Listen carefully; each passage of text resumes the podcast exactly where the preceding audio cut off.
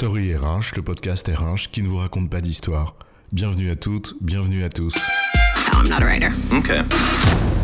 Dans cet épisode, nous allons évoquer différentes manières de limiter les biais quand on prend une décision. Si parfois les biais sont utiles pour nous aider à mémoriser, à prendre des décisions rapides, à faire des associations d'idées et à nous mettre en mouvement, ils peuvent aussi nous empêcher de prendre des décisions réfléchies.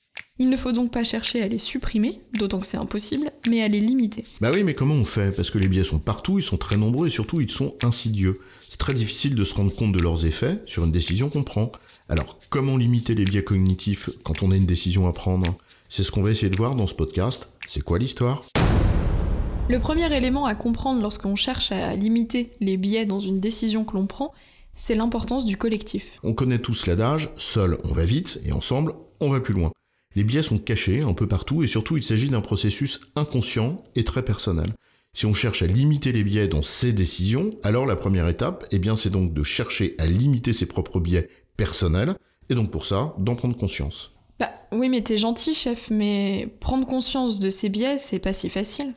On peut faire le rapprochement avec les effets d'optique, par exemple.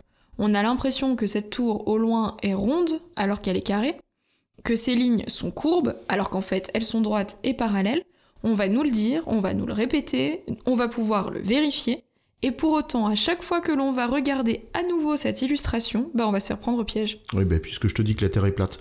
Bon, oui, bien sûr, c'est pas facile de lutter contre ces biais si même la prise de conscience est pleine d'obstacles, à commencer par notre propre cerveau. Et donc pour ça, il ne faut pas rester seul, mais au contraire, chercher à s'entourer d'autres personnes. D'où l'importance du collectif que j'évoquais. Et ça nous renvoie à l'importance de l'ouverture à l'autre, de l'écoute, du respect, mais ce sont d'autres sujets. Partons du principe que nous avons passé les deux premières étapes, c'est-à-dire j'ai conscience que j'ai des biais, mais même s'ils ne sont pas identifiés, et je suis prête à m'enrichir des autres pour prendre ma décision. Alors les autres, le collectif va m'apporter des points de vue différents, des manières de réfléchir différentes, une sensibilité différente. Et plus les personnes qui composent ce collectif sont diverses, et eh bien plus le rapport sera riche. Et c'est d'ailleurs un argument en faveur de la promotion de la diversité, mais ça, c'est un autre sujet.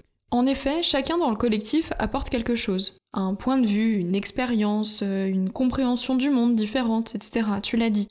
Mais aussi leur propre biais. Alors, pas forcément exactement les mêmes que les miens, ce qui me permettra moi de progresser sur les éléments qui biaisent mon propre jugement, mais avec le risque d'apporter d'autres biais cognitifs qui leur sont propres. Oui, sans compter qu'il y a aussi des biais qui apparaissent quand on est en groupe. Et c'est là qu'intervient le second élément à comprendre lorsque l'on veut limiter les biais, l'importance de mettre en place un système de décision. Oui, par exemple, un des biais, c'est d'être toujours d'accord avec le chef. Oui, chef. Ah, c'est moi le chef? Mais oui, c'est toi. Ou s'aligner avec le plus grand nombre. Oui, euh, notamment Olivier Siboni, qui est, professeur associé à HEC, il décrit les caractéristiques d'un système de prise de décision euh, efficace pour limiter les biais est tout à fait applicable en entreprise. Et il résume ce système en quatre points. Premier point, aller chercher la contradiction. C'est-à-dire qu'au lieu de chercher à confirmer que mon idée est la bonne, je cherche tous les arguments allant dans le sens inverse. Pourquoi ce que je pense n'est pas une bonne idée? Alors on se projette dans le futur, je sais pas, à 5 ans, à 10 ans, ça dépend des décisions qu'on a à prendre, mais surtout on imagine que c'est un échec. Et alors on se pose la question, qu'est-ce qui fait que c'est un échec? Ensuite, deuxième point, exprimer les désaccords.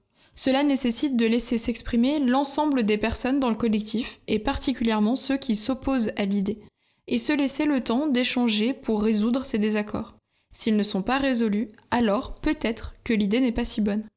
Pour laisser s'exprimer les désaccords, eh bien ça nécessite que le collectif soit respectueux de chacun, que les temps de parole soient suffisants pour que tout le monde s'exprime, et que les jeux de pouvoir soient aussi, eux, questionnés. Mais ça, c'est un autre sujet. Le troisième point, constitutif d'un système de prise de décision efficace, c'est de discuter des incertitudes. Et il y en a forcément. On ne peut pas tout contrôler, tout maîtriser. Il y a forcément de l'incertain, des risques associés et une probabilité, plus ou moins grande, de voir ces risques se réaliser. Et là, c'est important de ne pas confondre risque, incertitude, probabilité, etc. Mais ça, c'est un autre sujet encore. Le dernier point qu'évoque Olivier Siboni, c'est la définition de critères explicites en amont de la prise de décision.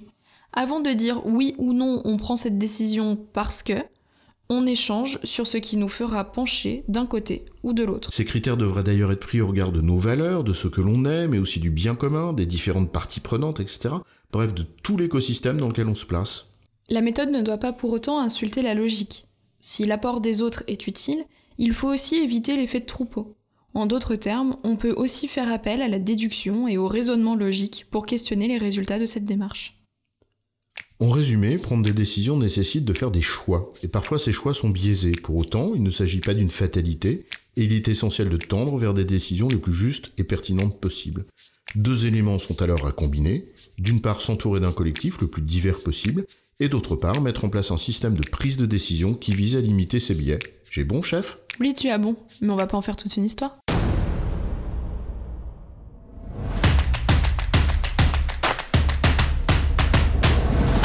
Story RH, le podcast RH qui ne vous raconte pas d'histoire. Retrouvez tous les épisodes sur storyrh.fr.